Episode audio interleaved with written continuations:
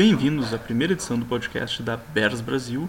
Meu nome é Breno e neste dia 13 de outubro de 2018 abordarei os principais assuntos dos Bears e o confronto contra o nosso próximo adversário, o Miami Dolphins, pela semana 6 da temporada 2018 da NFL.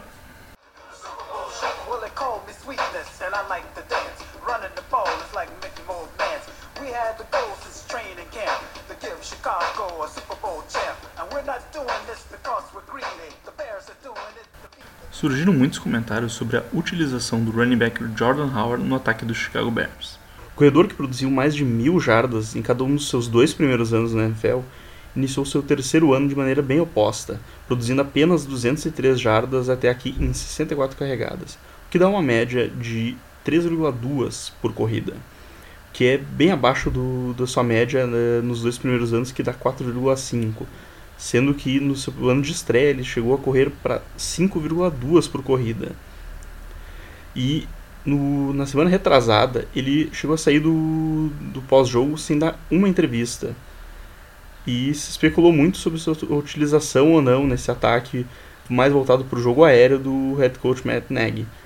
E ele deu entrevistas, o, o head coach do Chicago Bears, para amenizar o assunto e declarou que sim, o Jordan Howard faz parte dos planos para o ataque dessa equipe. E que a sua subutilização no jogo contra os Buccaneers se deu pura e simplesmente uma estratégia de jogo, até porque nós sabemos que a, a secundária do, do Tampa Bay está é, bem, bem ruim no, no, no, início desse ano e com várias lesões. Então, foi aquele jogo espetacular do Mitchell Trubisky com seis touchdowns e o time se aproveitou dessa deficiência da, da equipe de, de Tampa Bay. Só que nós temos na semana passada uma lesão no, no atual campeão Philadelphia Eagles que agora está à procura de um novo running back, porque o seu titular agora está aparentemente fora do, do restante do, da temporada.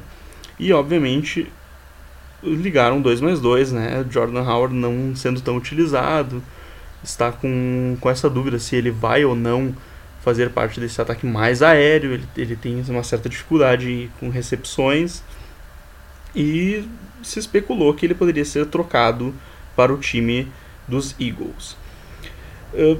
Eu não acredito que, que essa troca vai se concretizar. Primeiro, porque a gente está no, no, meio da temporada, o time dos Bears está num surpreendente 3-1, 3 vitórias e uma derrota apenas, embalado, voltando de bye com uma atuação espetacular no, na semana retrasada. Tem tudo para vencer essa próxima partida contra o Miami Dolphins e o Bears está, está na briga por, por uma vaga nos playoffs. Então eu não acredito que uma troca possa acontecer nesse momento, no meio da temporada. É importante lembrar que o nome do Jordan Howard foi especulado no início, na off-season, antes de começar a temporada, uma troca inclusive para o próprio Miami Dolphins. E essa troca não se concretizou. Então Vamos ver o que vem por aí. Acho que não dá para descartar que talvez para a temporada que vem ele não esteja mais em Chicago. Já vai estar no seu quarto ano, é, vai ser o ano de contrato dele ano que vem. Então, running back tem um valor menor do que, que outras posições, é uma posição que circula mais no, no mercado. Então, eu acredito que é uma possibilidade sim, mas eu não acredito que nesse momento ele vá ser trocado, até porque os Bears ficariam com uma deficiência na posição de running back. Agora vamos para os números do confronto deste domingo contra a equipe do Miami Dolphins. Ofensivamente, a equipe dos Dolphins é a trigésima em termos de jardas totais, com apenas 288,8 por partida. Os Bears aparecem um pouco acima na 25ª posição, com 341 jardas por partida. São 192,2 jardas aéreas para Miami e 219,5 para Chicago, o que representa o 28º lugar e o 24º lugar no quesito, respectivamente. Correndo com a bola, o Miami aparece em 22º na liga, com 96 por partida, e já os Bears aparecem em nono, com 121,5 por partida. Então, são duas equipes bem abaixo da média no quesito ofensivo, sendo que, vai, os Bears acho que tem um pouco um jogo corrido um pouco mais sólido do que Miami, mas os ataques realmente são bem bem abaixo da, da média da liga.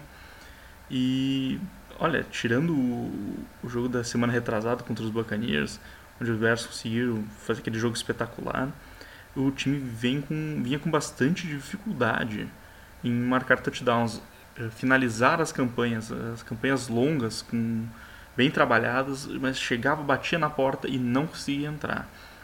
Então esse vai ser um dos grandes desafios em Chicago, lá em Miami, é, contra essa defesa do, do Dolphins que gosta de roubar bastante a bola. É o time que mais intercepta na liga.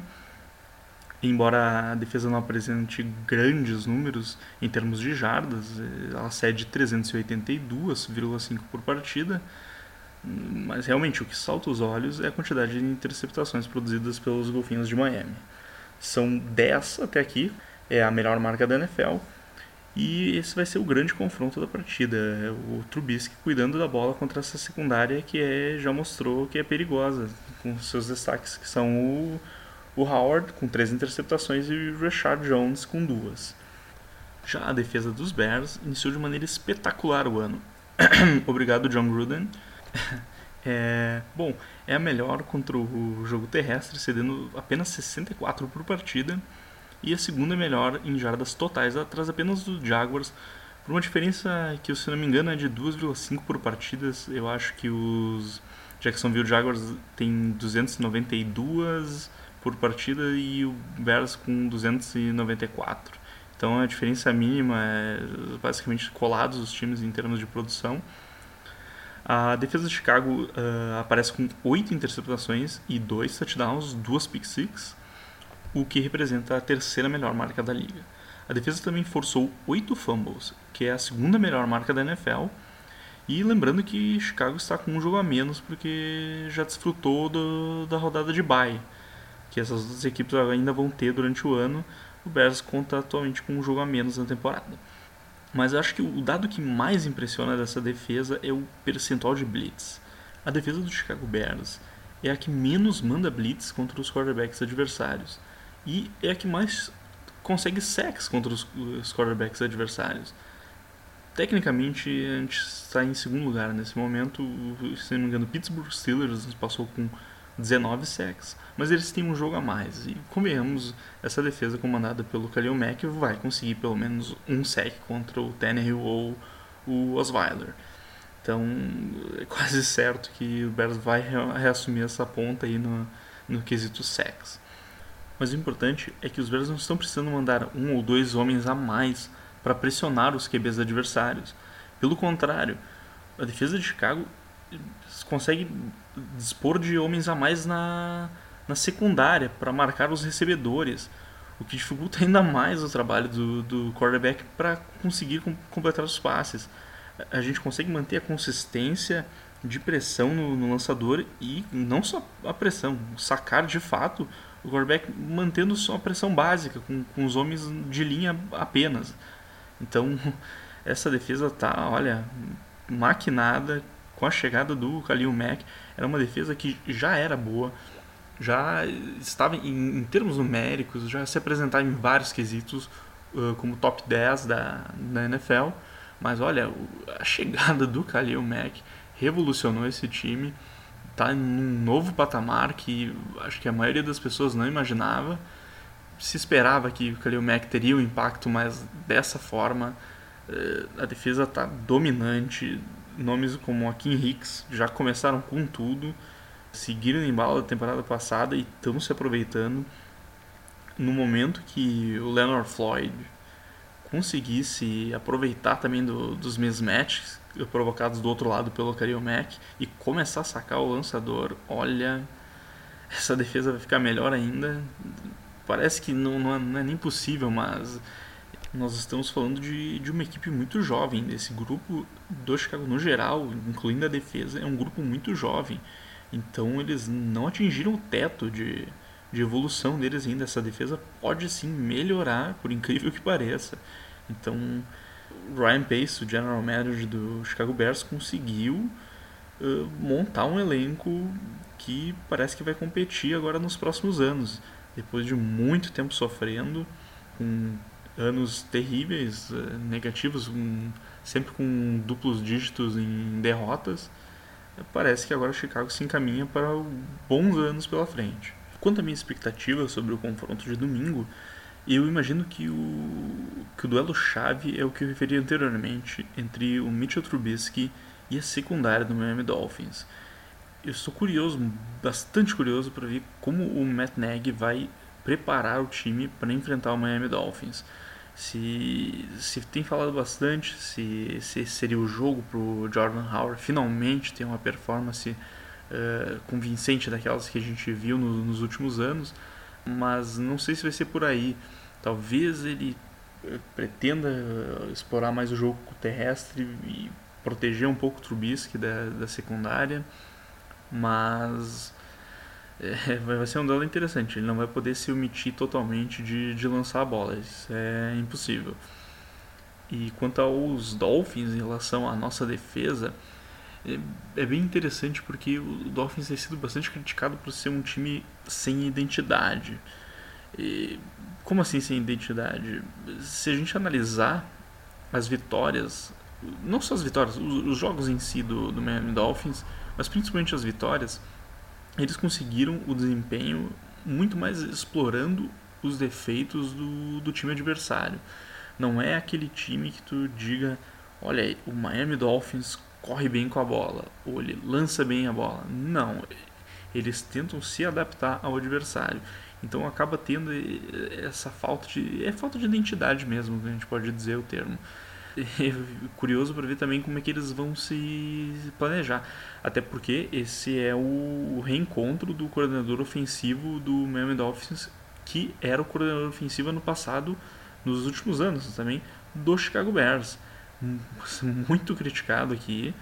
Uh, saiu assim, as pessoas comemoraram, é, criticado até hoje, toda vez que relembram do, desses últimos anos. É curioso para ver como o Adam Gaze e ele vão preparar para enfrentar essa defesa dos Bears. Porque, se for ver, é a melhor defesa contra o jogo corrido. E vai ficar pro passe eh, contra a pressão do Kaleo Mack. Então, olha, esse jogo está com, com elementos bem interessantes. E no, no somatório de tudo, eu acredito que os Bears vão sair por cima muito em conta da defesa. Eu acho que se o ataque conseguir produzir de uma maneira decente, mediana. É, a defesa acho que vai tomar conta desse jogo. É, eu acho que o único risco que nós temos seria se o Trubisky forçasse umas bolas e comprometesse o andamento da partida. Mas eu acho que isso não vai correr porque ele tem protegido bem a bola. Para finalizar, vamos dar uma conferida rápida nos lesionados de ambas as equipes. Primeiro com os Dolphins. Eles estão com, com, o departamento médico carregado de, com nomes. Vamos citar apenas alguns aí. O wide receiver Devante Parker, o defensive end Cameron Wake, o tackle Laramie Tunsil estava como questionável, mas pelas notícias de hoje ele deve jogar sim. É uma linha ofensiva que estava bem baleada. Se ele não fosse jogar, seriam três titulares eh, que não iriam por esse confronto contra essa linha defensiva dos Bears. Seria, olha, bem complicado para Miami, mas parece que ele vai jogar, que é um bom sinal para o torcedor de Miami. E também não foi só notícias boas para o Miami. Ryan Tannehill aparece como questionável. Pode ter Osweiler, que nem eu, por isso que eu comentei o nome dele no, no início do no podcast pode ter Osweiler contra os Bears. Então, olha, se for o caso, está pintando realmente, olha, um 4-1 para o Chicago. Quanto aos lesionados dos Bears, nós tínhamos apenas quatro nomes: o cornerback Amukamara, cornerback Cooper, o guard Cush e o wide receiver Anthony Miller. Destes, apenas o Cooper vai estar fora da partida. O wide receiver Anthony Miller ele participou normalmente dos treinos desde a quarta-feira enquanto o Prince Amukamara e o Guard Kush foram liberados nessa sexta-feira. Então é isso, pessoal. Eu agradeço pela atenção. E essa é a primeira edição do podcast. E até peço desculpa por sair agora, já no, no sábado, sendo que o jogo é domingo. Mas é, é muito mais para eu ter uma noção da, da edição, tudo, volume, de voz. É, é, talvez seja muito mais para mim mesmo do que como um episódio definitivo. Eu também não tenho nenhum um nome pro podcast, mas estamos aí. É, vou seguir fazendo, espero conseguir produzir eles geralmente pelas quintas-feiras, para dar um tempo, né? Quinta, sexta, sábado, e jogos normalmente domingo ou segunda. E, claro, Bears vai ter ainda um, um jogo na temporada que é na quinta e eu vou tentar provavelmente produzir ali por segunda ou terça. Então, olha, qualquer dúvida ou sugestões, manda ali no, no Twitter, arroba BearsBrasil com Z. E vamos lá. Né? Vamos buscar esse 4-1 e a vaga para os playoffs aí que esse time está prometendo. Um grande abraço.